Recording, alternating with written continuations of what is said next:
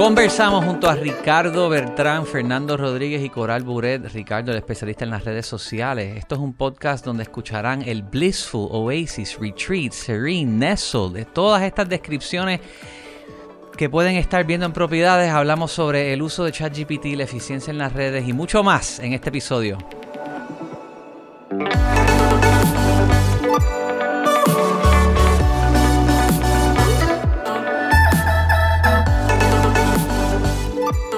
Bienvenidos al episodio del Orbital Podcast. Estoy con Fernando y Coral finalmente. Hace tiempo que como que no están ustedes dos conmigo aquí. Sí. Lo- Es lo- que no habíamos coincidido. Sí, la vida, este, las curvas. Coral, ¿cómo estás? la- ¿Estás estoy saludable? Muy bien, ¿Estás estoy bien? saludable, estoy feliz de estar aquí. Cuenta que la audiencia Los a veces te, te, te- extrañé. te extraña No, a la- ti también. Yo los Sí. extraño a ustedes. Mi vida es muy aburrida sin ustedes. Lo Yo de verdad que llevo estas últimas semanas que yo no sé qué hacer. De verdad. Sin ustedes, mi vida es gris. Pues gracias por estar de vuelta. Y nos acompaña también Ricardo Bertrán, Hola, hola. el especialista en las redes sociales, el que nos dijo en enero de este año que la tendencia iba a ser a dejar el fakeness, a dejar los filtros.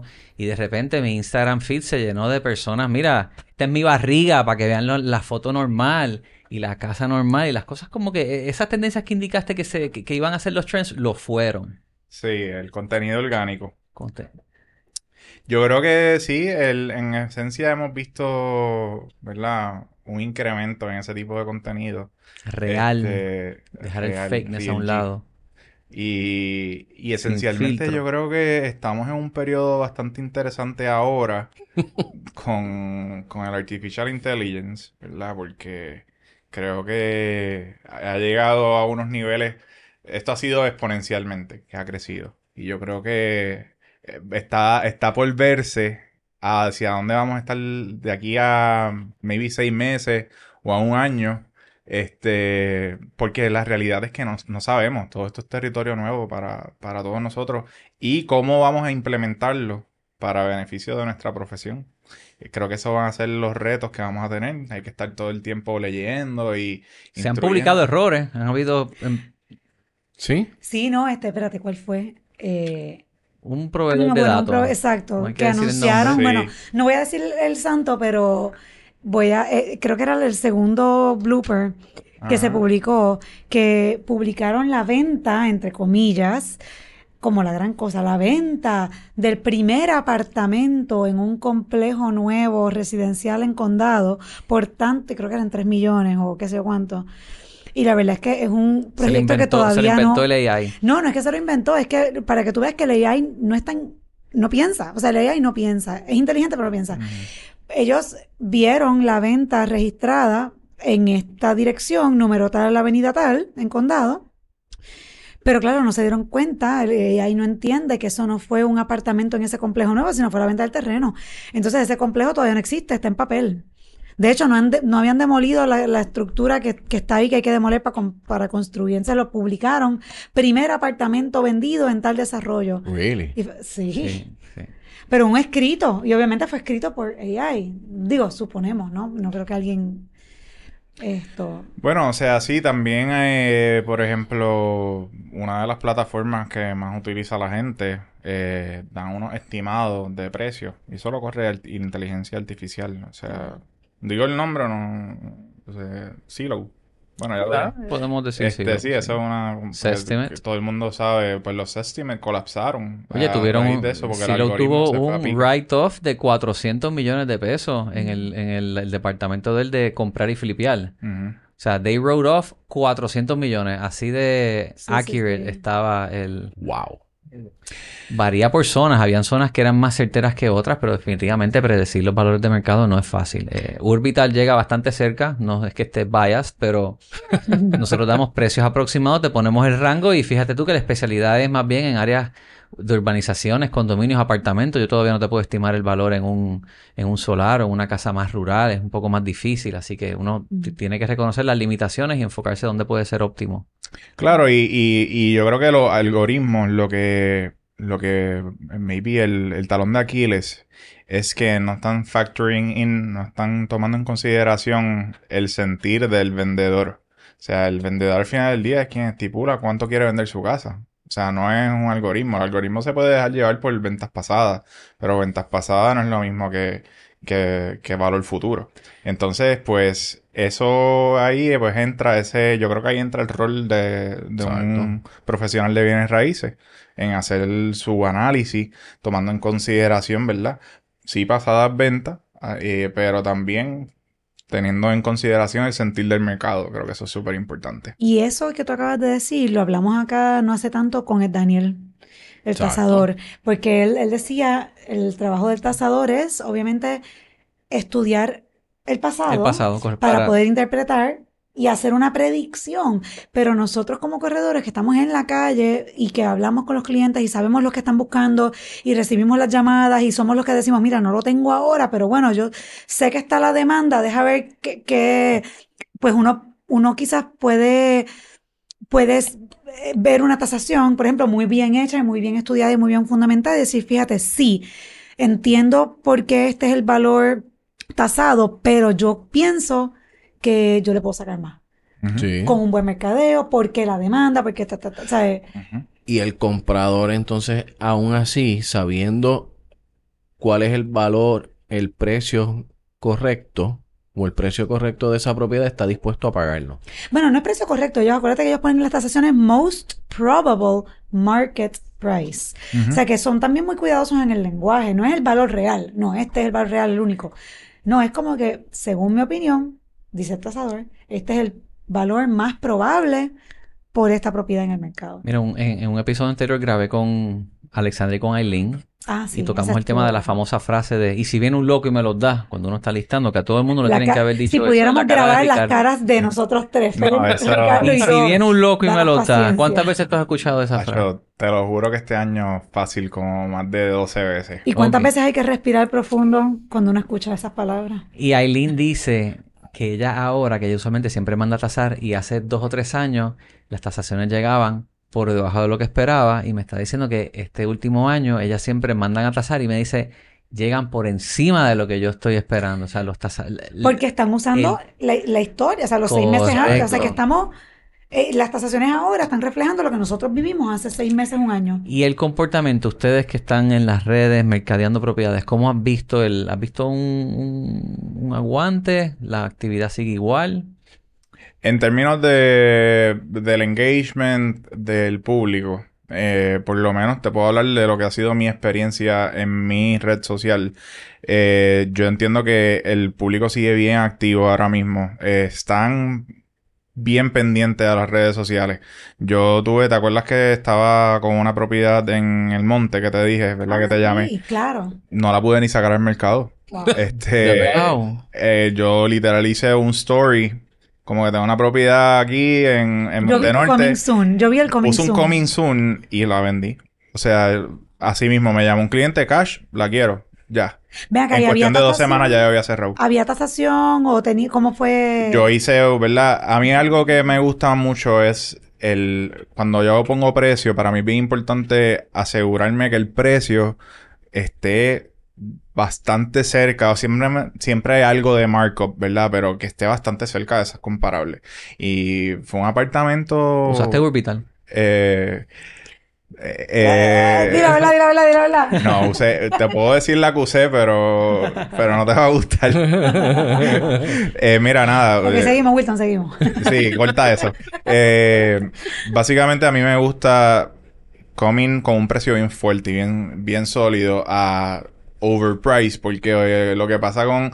Yo, yo he analizado que pa- para mí, me imagino que usted también, esas primeras dos semanas que ese listado Es está en crítico. vivo, es, eh, es Crucial. fundamental para, este, para, para tu listado, porque si no, sigue habiendo, coge polvo, entonces el listado y después uno está tratando de hacer un price reduction porque ha pasado ya a lo mejor dos meses y no es una posición en la cual yo quiero estar. Y como el mercado ahora mismo, o sea, el que dice que el mercado está lento es que no se está, no está haciendo un buen análisis de precio porque la realidad es que el mercado se está moviendo bien si le pones el precio adecuado. Lo que Eh, Fernando siempre dice. Luego yo siempre... Es, es que es, es que es fundamental porque yo le explico a, lo- a los clientes míos vendedores, mira, te conviene más tener una propiedad que a lo mejor no está súper overpriced, pero vas a tener mucha más demanda de compradores y tener una posibilidad más alta de que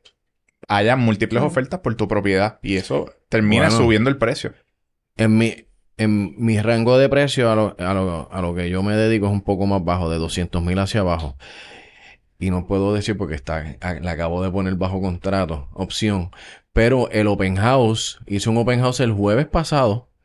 Fueron 20 personas y se recibieron 14 ofertas ¿Dó- ¿Dónde Wow. fue esto? ¿En qué municipio? en Río Grande. Wow. Y se fue, Mira, Río Grande está hot. y se fue por encima. No puedo decir porque... Claro, claro, claro. Bueno, tú sabes que eh, eh, la- a, la, a la pregunta inicial de Giancarlo, tengo, tengo dos anécdotas que quisiera compartir. Adelante. Dale, que- me que encantan la- tus anécdotas. Atan, atan el- lo que acaba de, de contar eh, Ricardo y un, bueno, un querendón nuestro, Capitolio Plaza. Ahí en nuestro querendón. Eh, estas dos, estas dos experiencias las tuve ahora en agosto, o sea que, y las dos corrieron simultáneas. Me cayó un apartamento en Capitolio Plaza para la venta Ah, ¿verdad? Me acuerdo. y lo publiqué primero, el día primero de agosto, ¿ok? Un apartamento, fíjate, comparándolo con el, el- con el querendón nuestro, que es el, el- el espectacular apartamento más lindo El récord, la venta récord. récord. No es, no, no te puedo decir, eh, comparaba. Estaba remodelado, pero era un piso bajito, era un segundo piso, y tenía una vista bonita a la bahía. Lo habían remodelado hace como, qué sé yo, 8 o 10 años, maybe por ahí. Tenía su wear and tear, se veía bien, se veía súper bien, pero pues tenía esos, esos par de elementos que no lo hacían un unicornio como el que nos, como, el que tuvimos la, la- la- la dicha de, de vender el año pasado. Y había otro que llevaba en venta desde enero, que a lo que tú dijiste, esas primeras semanas son cruciales, primeras semanas, primer mes. Pues conozco bien a la, a la persona que estaba vendiendo ese apartamento y ese primer mes los dueños, parece que pues, no, no fue fácil porque lo vivían, entonces no era tan fácil como tú tener un apartamento vacío que tú puedes ir cuando tú quieras. Y ella perdió mucho momentum, tuvo que cancelar varias citas, o sea que no fue, y ese apartamento se le quedó. Y ahí vino Price Reduction, lo vendió ahora, o sea, está en esa. Pues yo salgo con ese historial, yo dije, bueno, no me puedo poner muy agresiva. Tenía por otro lado unos dueños que me dijeron, mira, hazlo, confiamos, haz lo que tengas que hacer, vamos a hacerlo. Y lo puse justo debajo del millón. Nosotros vendimos en aquel momento en 1375, pero era espectacular. Pues esto lo Un pusimos millón, con eh, el que ustedes vendieron. 1.375. 1.375. Pero claro, espectacular, trala. Eh, este lo pusimos justo por debajo del millón y yo esperaba una avalancha de llamadas. Recibí la primera oferta el mismo día que se publicó el anuncio. Pero como acabamos de salir al mercado, la oferta fue bastante agresiva y la dueña, sea, los dueños bajaron, pero no, no se encontraron. Fine.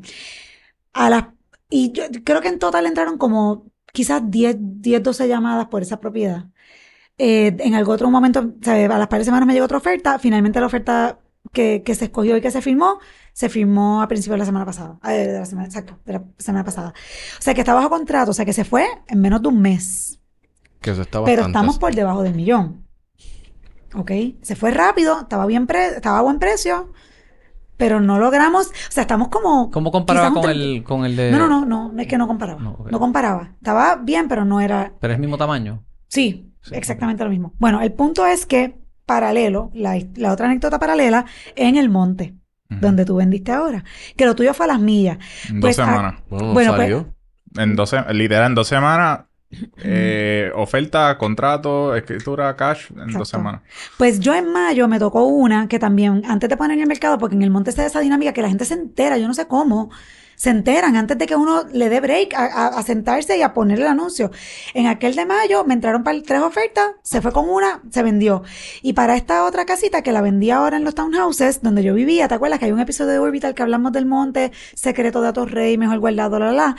Ya no es tan yo le dije, ya no está secreto. Le dije a la dueña, no, ya no está secreto, olvídate, mira lo que pasó. Le digo a la dueña, vamos a hacer algo diferente, chica, tú no tienes prisa. No, pero déjame hacerlo. Vamos a ponerla en el mercado.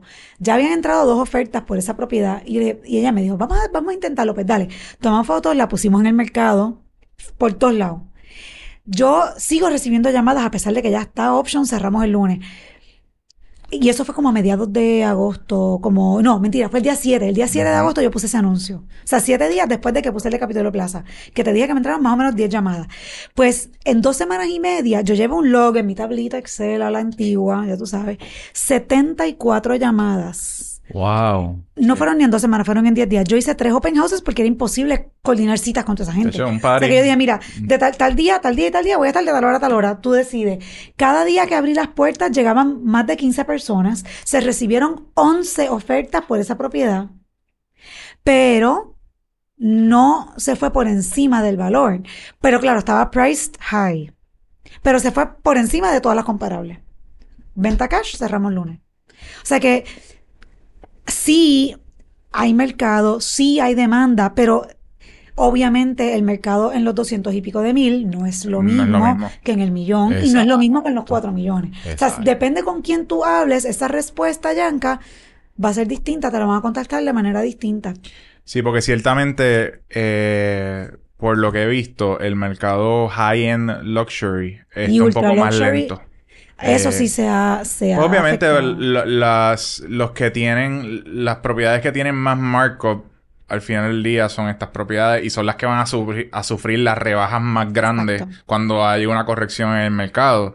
No es lo mismo que sí, a las propiedades de 150 mil, maybe ahora se estaban vendiendo en 180, pero las de 600 mil ahora se están vendiendo en 1.5. Exacto. Entonces, pues, obviamente va a haber una reducción más grande porque la- el, el spread es mayor.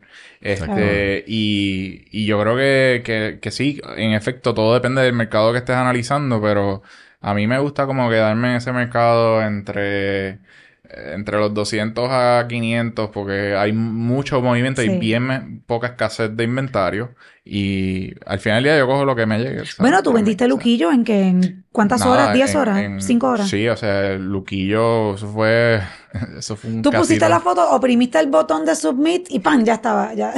Otra, otra Literalmente. propiedad que vendí por Instagram. Y fueron Eh, casi 200 mil pesos. Y fueron... Sí, más o menos. Sí, Por ahí, este, por ahí. se fue over asking price. Mira para allá. Este, y tuve bastantes llamadas también. Sí, o sea, sí, sí.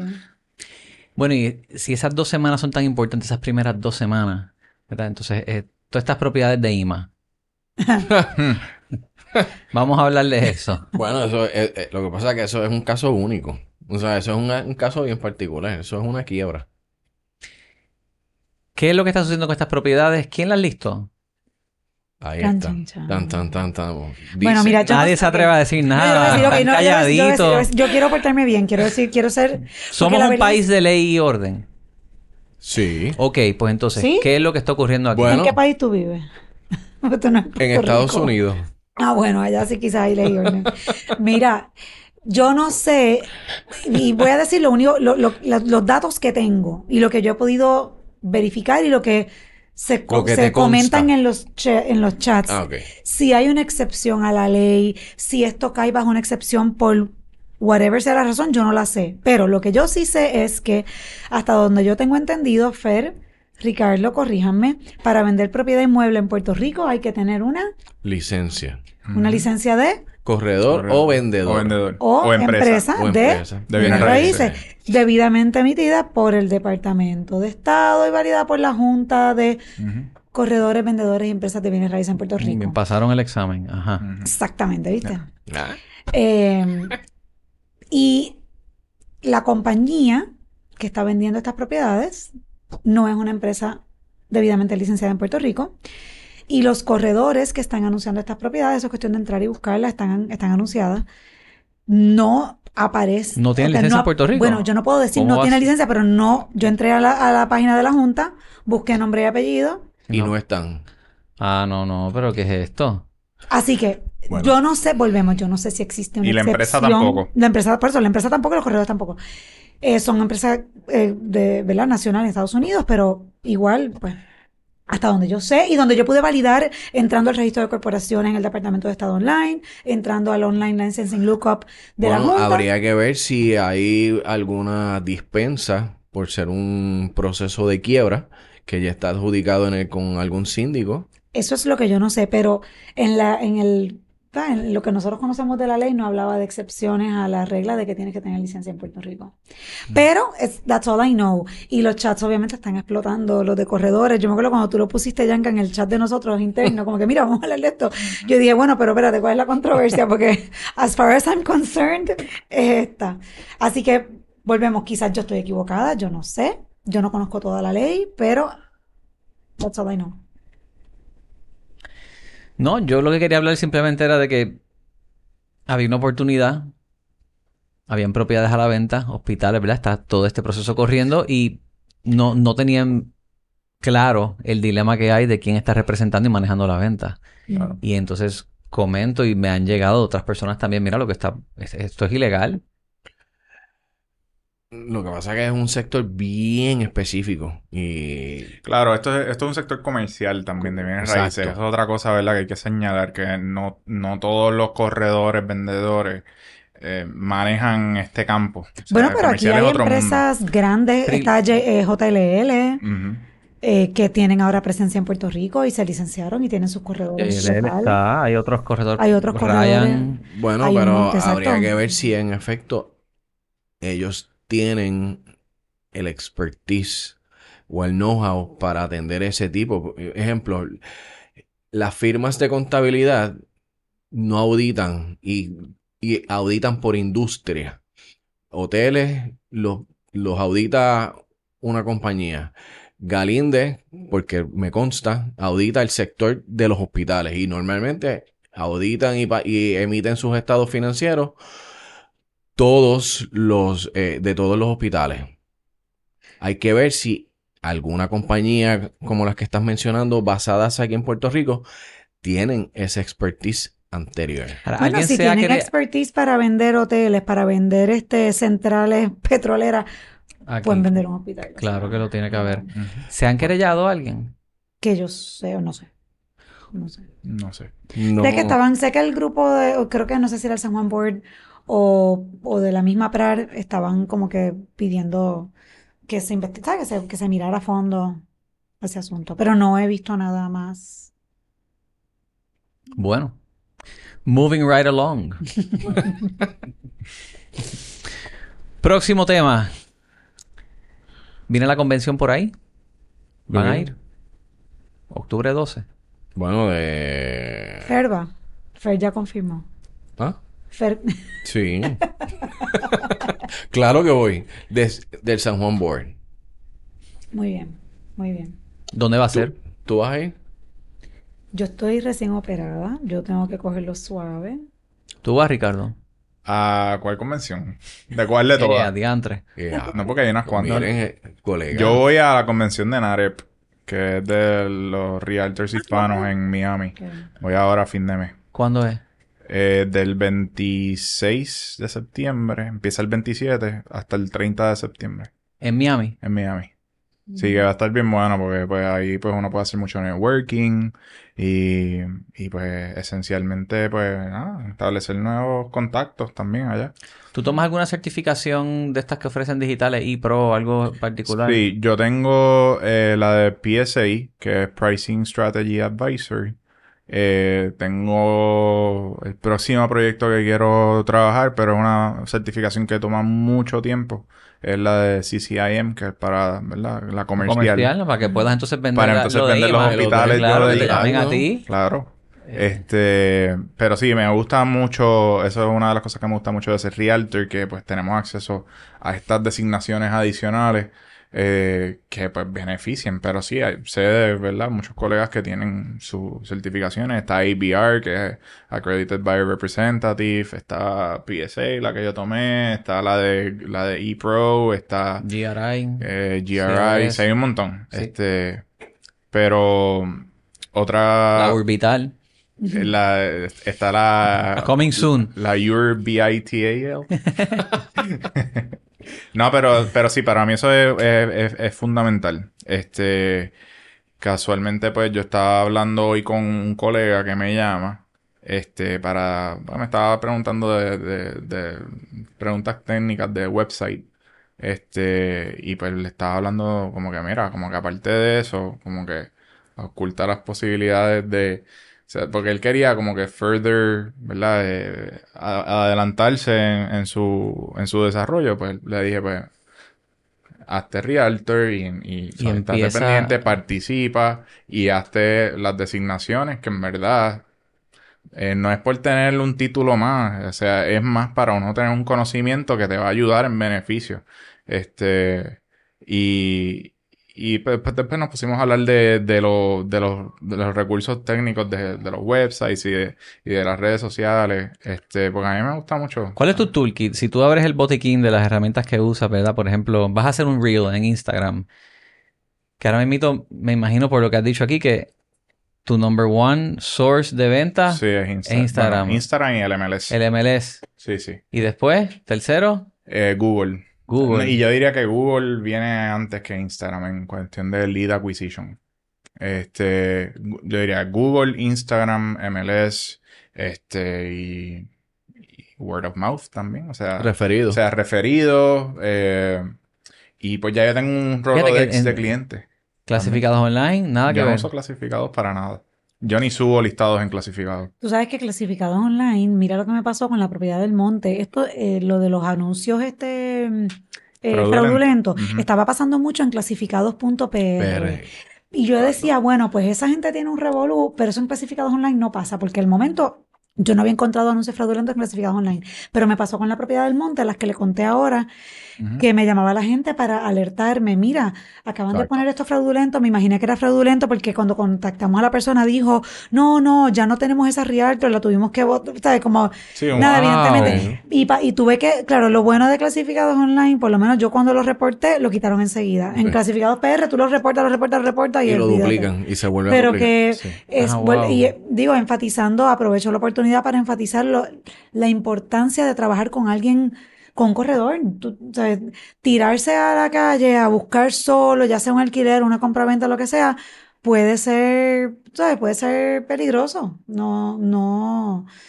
pues, Toolkit de mercadeo, esas son las herramientas. ¿Y qué es lo que utilizas para crear el reel, por ejemplo? Bueno, pues utilizo mi iPhone. Eh, yo tengo, me compré el, el más caro, porque la realidad es que es el que mejor cámara tiene. Es, uso eso. Tengo mi gimbal. Tengo una cámara Sony. El gimbal, ¿verdad? Eh, te estabiliza la imagen. Este. ¿El qué? Y el gimbal. ¿Qué es eso? el Claro. aparatito. Ese es el aparatito que es un Ah. image stabilizer, que tú pones el teléfono y pues Ah, te lo, eh, ¿verdad? Te mantiene la imagen bastante eh, smooth para que el video se vea este fluido. Eh, tengo una cámara que es la Osmo DJI, la, la DJI Pocket, que es un palo, es chiquititita y eso es buena para hacer vlogs. Tengo pues, una cámara profesional que es la Sony Alpha 6600, que esa es la que uso para tomar fotografías. Eh, mi trípode y mi dron, eh, que pues ya... Ok. Ah, bueno, ya tú estás a otro un, nivel. un Tengo un arsenal grande Sí, de, herramientas que uso, pero pues y pero he ido poco a poco. O sea, no es que un día yo me levanté y dije, me voy a gastar 7 mil pesos en equipo, no. ¿Y qué aplicaciones utilizas para, por ejemplo, mencionaste una para hacer los captions? está CapCut y está eh, Captions, precisamente se llama en la otra. Vea que no, Este- y yo pensé que eh, yo había Sí, escuchado Captions que... y CapCut. Una pregunta, yo había escuchado ¿Y tú que usas un video editor? Perdona, la Sí, última. perdón. ¿Usas un video editor o usas la misma herramienta de, de Instagram para crear el reel? Depende del video. Y si vas a usar un editor, ¿qué usas? Si utilizo un editor, uso Final Cut Pro. Ah, wow, ok. Este, que... ¿Te ¿Empezaste que con ese inicialmente? Sí. Ah, wow, ok. Tuve como un mes aprendiendo a usarlo, porque fue bastante Final Cut cuesta Pro arriba. es... Este, pero es lo que uso user. para hacer los videos de YouTube. Y ese Este, es para imágenes, para videos horizontales o- y verticales. los Horizontal y vertical, sí. Y entonces el dron que me compré, que es el Mini 3 Pro, lo bueno es que te gra- tiene un botón que te lo graba horizontal en el aire y si tú le das ese botoncito te Rápido. flipea la cámara y te la pone en vertical. Ah, So, ya pues me edito un montón de, de post-processing en editaje. Este, pero sí, eh, eh, esencialmente todas estas cosas, pues, vamos, un tú puedes empezar con tu teléfono. O sea, no- Exactamente. Y vas building up. O sea, hay montones de personas que lo hacen con su teléfono. A veces que, pues, yo siempre quería como que eh, retarme un poquito más para, para que entonces pudiese presentar a mis clientes pues la mejor imagen posible y, y para mí el marketing es tan importante eh, eh, y la toma de fotografías es, es fundamental en, en cómo tú presentas una propiedad del mercado. Eh, por, por eso mismo, y volvemos al tema de las dos semanas, porque esa es la primera carta de impresión que tú tienes para, para asegurarte que, que puedas tener la mayor cantidad de llamadas posible. O sea que si una propiedad no se está vendiendo, se debe a dos factores. O el precio está mal, se hizo un mal análisis de precios o el marketing no está correcto. O sea, cuando, cuando tú ves un listado y no se está vendiendo, una de esas dos siempre va a ser, ¿verdad?, el factor por la cual no se está vendiendo una propiedad. O no está presentable o el precio está esperando a que venga un loco. Digo, y hay una tercera que la estábamos discutiendo hace poco entre unos colegas.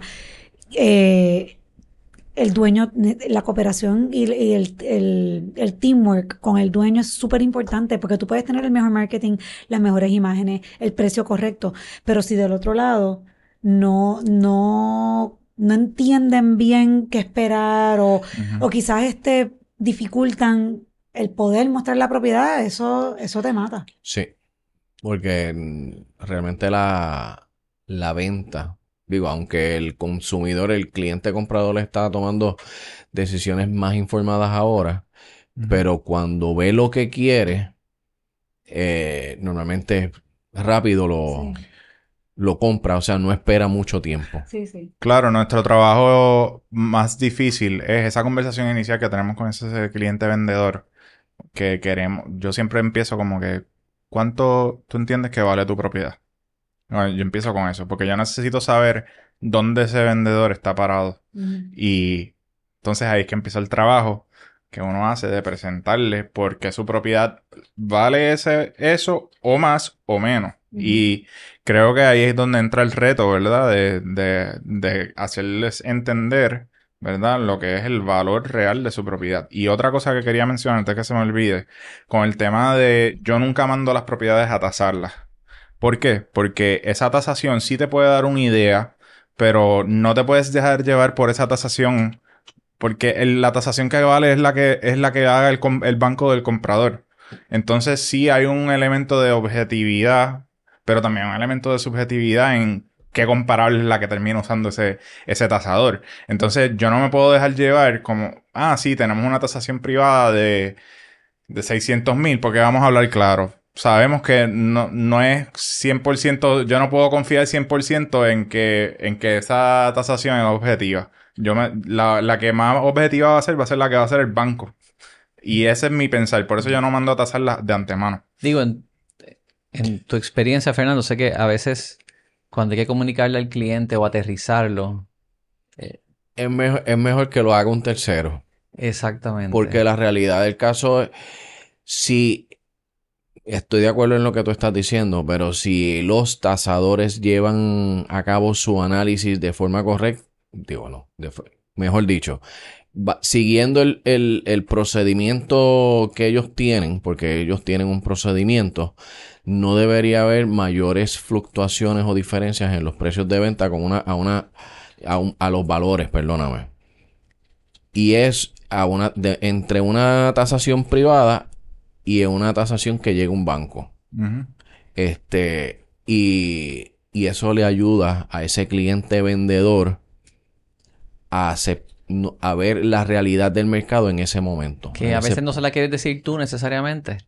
Estás listando una propiedad y no quieres decirle la realidad que quizás el, el cliente puede pensar que puede pedir 300 mil y en verdad lo que vale, lo, que el precio correcto es dos y medio. Y, normalmente lo que, lo que dice el cliente es que no, tú no puedes hacer el trabajo. Y, ahí uno tiene que decidir realmente si tú vas a entrar, tú escoges el cliente con quien tú quieres trabajar. Y, y pues si tú ves que ese cliente está muy, muy set en ese precio, pues yo me, yo me retiro de la transacción porque al final del día no vas a vender el, el, listado. Sí, uno no está para coleccionar listados. Otro red flag que me, me pasa acá rato. Este cliente está remodelando su propiedad. Antes de la remodelación me dice, no, yo voy a querer después de la remodelación 500 mil. Pasan dos meses. No, no, no, mira a ver si 550. Esto es, y esto es ejemplo vivido en carne propia. Terminar la remodelación. Mi cliente, eh, mi, hablé con mi esposo y él quiere 720 mil. ¿Cómo? Y yo, es que esto, o sea, que si tú no repetiste aquí, y esto es, y esto es real y firme, y ese es un listado que yo dejé ir, porque yo dije, no, es que esto no es, ¿sabes? No es, no es realista. ¿Y lo traqueaste? ¿Seguiste qué pasó Lo con él? traqué y está ahora mismo, ahora está en 500 mil dólares. Y no se ha vendido y lleva más de un año. Porque volvemos, perdieron momentum. Nosotros hablamos de esto, Yanka, con varios ejemplos en el mercado, tú sabes, de lujo, en el área de Condado y Miramar. pero- se, sí. ¿sabes? Se Pero quema. mi, Sí, mi, mi recomendación inicial fue un precio de 4.95, ¿verdad? Y si hubiese puesto en ese precio, hubiese entrado múltiples ofertas en ese momento porque estaba acabado de remodelar, ya tiene un año y le han salido dos o tres problemas al apartamento. Es lo, es lo que yo siempre digo, no es lo mismo negociar una oferta, el leverage y el bargaining power con dos ofertas o tres eh, presentadas en la mesa que solamente una. Es distinto. Y psicológicamente. Y psicológicamente no solamente al vendedor, a nosotros como corredores, eh, no es lo mismo que tengas una oferta después de seis meses trabajando una propiedad a que tengas una oferta después de tres Claro, días. no, Porque después de tres días uno está como que me van a entrar más ofertas. A los seis meses vas a estar como que tengo que esto, Pero esto se tiene que dar sí una, o sí. una nota, un, un- con lo que acabas de decir. Cuando yo empecé en este negocio, la que fue mi, mi primera jefa, mi mentora, Nitza Pagán, que eh, falleció hace unos años, pero me enseñó prácticamente todo lo que yo sé. Y ella siempre nos decía, from day one, la primera oferta es la mejor. Y dime que no, dime que no les ha pasado. A mí me pasó con Capitolio, la primera oferta que entró el primer día no se negoció, la, la, la, la. Estamos aceptando una oferta más o menos en ese mismo precio. O sea que Eh, ahí aplica lo, lo que yo había dicho en, hace como un año, aquí mismo, Mm. la- las escuelas de pensamiento. Lo de los que listan el precio correcto y los que listan un poquito más, más arriba. Porque yo he vivido y me pasa cuando el precio es bien competitivo, inclusive un 5% por debajo del valor de mercado el precio de mercado en ese momento histórico, las ofertas van subiendo. Y llega un momento que se mantienen. Ya. O sea, Sí, sí, va a depender. mercado, claro. Ujú. Bueno, Yo creo que pues está por verse, ¿verdad? Eh, yo entiendo que vam- el 2024 va a ser un poquito interesante ver cómo se, si siguen subiendo los intereses, ¿verdad? Si se si, si sigue habien- si seguimos entrando hacia un proceso de, de recesión y, de estan- y de estancamiento y hay que ver qué va a suceder porque el que está vendiendo ahora para comprar a lo mejor, a lo mejor compró en el 2021 o en el 2020 a un 3% y no va a querer comprar a un 7%, hasta un 8%. Tuvo un caso reciente que se, que se transó. O sea que es una diferencia bien grande. yo Y- leí un artículo con eso que te acabas de decir, que el, el título del artículo era I hate my house but love my mortgage. Entonces, claro, tiene- Really? Bueno, porque compraron. Claro, y sí, como que, compraron bueno, me al- encanta hasta la el casa, pero. 275. Cónchale, sería una tontería salirle a esta hipoteca, ¿sabes? Para meterme en otra. Más la puedes tener fija al 3% versus ahora una al 8%. Ah, Exacto, exacto. claro que you love that mortgage. Sí. Sería interesante que los requisitos para de las instituciones financieras para asumir esas hipotecas fuera más flexible y eso pues, abriría una puerta a eso. La nueva calculadora de Orbital Ujú.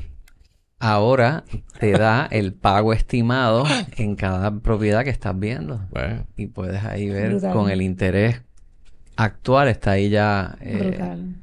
Mira, tú sabes que ayer estaba eh, relacionado a lo que estamos hablando ahora del mercado y lo que podemos esperar en el 2024. eh, nada, estaba enseñando esta propiedad a un colega, no a un cliente. Entonces el dueño estaba allí, el dueño, eh, nada, está en el mundo de las finanzas y de las inversiones y varias cosas. Y se, y se dio la conversación y, en- y entonces yo estaba como que mirando otras cosas y de repente yo escucho que el, el, que el dueño de la propiedad le comenta al corredor amigo mío, dice, well, crypto's coming back. Y el otro, yeah, I know, I'm watching it. Pero yo pensé que era un chiste y cuando yo lo miro están hablando Eso bien no, es, serio. eso no es cierto en lo absoluto. Bueno, mira, yo no sé, pero estos son personas sumamente sofisticadas, por lo menos el, el vendedor que yo lo conozco, ¿sabes? Mi cliente lo conozco, que lleva velando eso y me dice, yo estoy viendo una tendencia y están regresando cripto, dice el Really? colega mío amigo. Así que no Bueno, lo yo sé, te, tiro te- eso por yo te ahí. puedo, porque- yo te puedo hablar de cripto. Sí se estima que para el 2025 sea la próxima corrida dura de, los, de las criptomonedas. Ok. Pero por el momento, porque yo tengo inversiones en, en las criptomonedas y por el momento están sangrando. O sea que... Bueno, en abril 26 del 2024 es el próximo Bitcoin halving. Y por lo Mm. general, el bull run comienza como unos 10 hasta 14 meses después de ese halving. Exacto. Mira. Por eso Ah. dijiste Sí, 2025. sí, sí, sí, sí. Este, pero... Fíjate, me ha gustado esta sesión de hoy porque estamos como que así, hablando de, como que tirando temas así que... que Exacto. Que chévere. Entonces, Variada. como para Ay. terminar el trimestre. Estamos en septiembre. Y, y lo otro es lo de que ayer lo estábamos Sí, hablando, lo de que no lo dijimos, lo de ChatGPT. AI. Lo de que hablamos de AI hace poco, pero sabes que una de las de las cosas que yo mencioné en el podcast que yo estuve aquí invitado la vez pasada fue el uso de Hicimos la introducción al podcast hiciste usando la introducción. Pero por ejemplo Y sabes hablando que después de ese podcast, todos los corredores en este país comenzaron a hacer las descripciones de sus listados Pero con esa que tú me aplicación. dijiste y me dice, Que yo ayer- coral, tienen ayer- que cogerlo suave con el chat yo GPT. Se estaba están yendo de mambo. yo estaba leyendo ayer un listing y yo no sabía ni que yo estaba leyendo o sea era yo sentía que yo, yo sentía que yo estaba Colega, Yo vamos a bajarle dos, por favor. Unos, unos jeroglifos de... Mira, si empieza con Welcome to, Discover the, Nestled in o Step into. Enchanted. Enchanted Paradise. Es la verdad. o... Eh, peace- Listen or- to the or twinkling sounds of nature from your sun-kissed blissful, oceanfront haven blissful oasis. in this tropical paradise. Y es como que, wow, espérate, ¿cómo fue? Colega, Sí. colega, ya nos dimos cuenta, por favor. Cójanlo suave. Mira, no, Mira. puedes usar ChatGPT, pero no la adornes tanto. Mira, yo te había contado ayer que Ricardo y yo nos quedamos chismeando ayer tarde que con esta, con este overload de ChatGPT y este, y esta eh, vorágine de adjetivos descriptivos incorporados en estas descripciones este, tan literariamente cargadas. ¿Me entendiste? Este, eh, yo estaba comentando esto con una amiga hace un tiempo que es, es- es broker en Estados Unidos y estamos hablando justo de ese tema, muertas de la risa. Y yo estaba justo preparando un, un escrito para un listing que iba, que iba a sacar en ese momento. Siendo honesta, ¿tú los usas? El ChatGPT, pues fíjate, lo uso para, porque yo estoy esperando a ver qué me va a decir ChatGPT que a mí no se me hubiese ocurrido. Y lo hago para probar y de repente, ah, mira, esta línea suena buena, pero no me gusta lo que escribe porque es que suena igual. Suena igual a todo y, me, y no me gusta el... Es como, es lo que yo te decía, es súper inteligente, pero, pero es bruto para estas cosas. Como que no, o sea, ¿cómo te digo? No, no es... Tienes que saber darle la dirección y las órdenes. Punto. No, mano, Y- no hay manera, no hay manera. no, no, espérate. No hay manera. Por ejemplo, yo lo estoy usando para... Me ayudó a crear un artículo sobre cómo usar las datas de comparables para yo elaborar un artículo de Orbital. Ahora que salió la versión en inglés, ya lo pude traducir. Voy a promoverlo al mercado de afuera. Dos, dos new developments. La Calculadora. calculadora, los listados en inglés y por ahí vienen Sí, más. pero va a tener que revisar esos artículos porque va y anuncias la venta de un apartamento No, que no, todavía yo no que, le, yo lo único que le pedí a ChatGPT fue preparar un artículo de usar comparable data. Y entonces elaboró unas cosas y yo lo, entonces lo edité, pero bastante. O sea, usé un, un poco como el corte. Da, pa- para mí es una, una buena herramienta para get you maybe 50, 60, 70% there. Pero después te toca a ti Tú sabes No que yo uso ChatGPT, yo le tiro mi descripción y le digo, condénsame esto en 800 caracteres. O sea, yo escribo lo mío y le digo, ok, tírame un one-liner. O sea, yo soy mala a los chiquitos, como que, Yo lo uso... eh, y, me, y, y- y le digo, no, no me gusta, tírame otra opción. No yo, me gusta, tírame yo otra opción. Entonces, no, mira, no shame, yo lo he usado para descripciones de propiedades y estoy seguro que la mayoría de la gente que está escuchando aquí también y en, y en alguna manera u otra. pero por favor, proofread. Pero, exacto, proofread, es, es proofread. proofreaded, pero sí lo he utilizado para, por ejemplo, yo, ¿verdad? Yo odio, detesto hacer addendums. Me, me da pereza, o sea, aunque es una página a veces, pero me ha, me ha ayudado ChatGPT a, pues mira, necesito hacer un addendum de extensión de fecha hasta tal, y en un momentito me lo tiene, obviamente lo reviso y ya. Y eso me facilita me, me, me- el Sí, tú, tiempo. tú lo usas como un asistente, como, si como fuera un asistente, en tu asistente, oficina, correcto. Y, pero que igual tienes y que lo mismo, lo mismo, pues obviamente, eh, lo más que diría que es para lo que lo uso es para cuando estoy como que haciendo brainstorming de estrategias de contenido. Eh, pongo como que dame ideas para hacer un Ah, reel claro. de, de bienes raíces. Y algunas no, no funcionan, pero algunas sí, tú sabes. Y no viene mal. Eh, lo veo bastante positivo en ese aspecto. Este, pero... O sea que al final del día hay que utilizar el, Claro, la, El cerebro la, que inteligen- el inteligencia sentido común. es la inteligencia real, ¿Qué no la artificial. No, mira, lo que les contaba de la descripción, que yo estaba escribiendo esto, entonces ella me estaba diciendo, déjame ver esa descripción, no, porque es que últimamente, ¿sabes? Escriben estos poesías y novelas literarias para describir una propiedad que es como que... Y me dice, ¿tú sabes que sería bien gracioso? Ella es americana, me dice, sería bien gracioso que todo el mundo de repente haga el TLDR. ¿Tú has oído el TLDR? No. TLD, Too Long Didn't Read. La versión TLDR. Entonces ella me dice, y yo, ¿qué es eso? Y ella me explicó. Y yo, ah, pues dale, pues en ese, en ese, en Ah, ese bueno. listado, yo hice una descripción, pero lo más firulístico que te, o sea, era como un viaje de ácido mezclado con unicornios y Lord of the Rings por un apartamento de alquiler. Pero me fui over a propósito. Que Entonces, lo ni que- Gustavo Adolfo ve que no, no, no, se no, quedaba no, olvídate, corto. Gabriel García Márquez, nada que ver, o sea, olvídate. Surreal total. La cosa es que lo que hice Pablo fue... Neruda. Ajá, sí, no, no, no, total, una historia de amor. Pero entonces puse el TLDR antes de la descripción, entonces puse TLDR, dos puntos, un BR, slash, un BTH, slash, un PKG, slash, esto, ¿sabes? Como que... un- una línea con... eh, eh, como se ponían los clasificados antes en la, en la página ajá. amarilla. Sí, que nadie, que nadie sabe lo que es eso, exacto. Y después puse toda la letanía, pero absurdamente cursi, absurdamente descriptivo. Y yo, y, y yo te estaba contando anoche que una de las llamadas que recibí, me, yo, ¿sabes? Ah, me estás llamando por tal propiedad, ah, cuéntame cómo te ayudo. Y me dice, mira, en verdad, soy cliente, no estoy buscando esa propiedad, estaba mirando. Lo que pasa es que me llamó, me, me hizo reír. Sé lo que hiciste. Me, me, me moría de la risa cuando vi el TLDR, porque si tú sabes que es uno de mis pet peeves, todas estas descripciones, y es como que, Dios mío, dale que estarle. Y de repente leo esto y él, él me decía, she gets it. Y yo, cuá, cuá, cuá. Nada, no, no era un cliente que me alquiló la propiedad, pero, o sea, we got a kick out of it. Hiciste un amigo. Exacto. Sí, yo creo que vamos a gravitar hacia... Más simplicidad. Hacia la simplicidad. Sí. Eh, y mantenerlo real, tú sabes, no, no hacer una historia de amor con cada apartamento que tú trabajas. Así que ya Este, saben, corredores, corredor que me escuchas, eh, anuncio, eh, ¿cómo es este? Consejo No solicitado. Exacto. Eviten el welcome to, el step into, el discover the y el nestled in. El, nestled in, todo está nestled ahora. sí, bien Nadie sabía lo que era esa palabra. Nestled. Nestled. Soy El- inteligente. No la conozco la palabra. Great, usa. te, te lo- te reto, mi busca, favorita todos es, lo dicen. mi favorito Bien es el brutal. Sunkissed. Ah, Esa es mi favorita. ¿Cuál, cuál, cuál? El Sunkissed y el Sun- Blissful Oasis. Blissful, peaceful haven. serene, serene, la palabra serene también. Cada vez Oye, están expandiendo el vocabulario aquí. No, Bueno, no, chacho, ni el aceite se queda, se queda corto. El análisis de precio cuts through the bullshit. Exacto. Simplemente te da el mínimo, el máximo, precio aproximado. El corredor lo puede enviar y va a lucir muy profesional. And it cuts through the bullshit. Keeps it simple. Exacto. Bueno, Ricardo, Fernando Coral, esto estuvo bien divertido. Me gusta. Chévere aquí para pasar el ratito.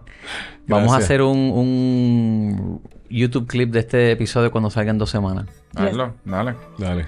Thank you, porque tengo un montón grabado. Llévatelo, Wilton. Bye.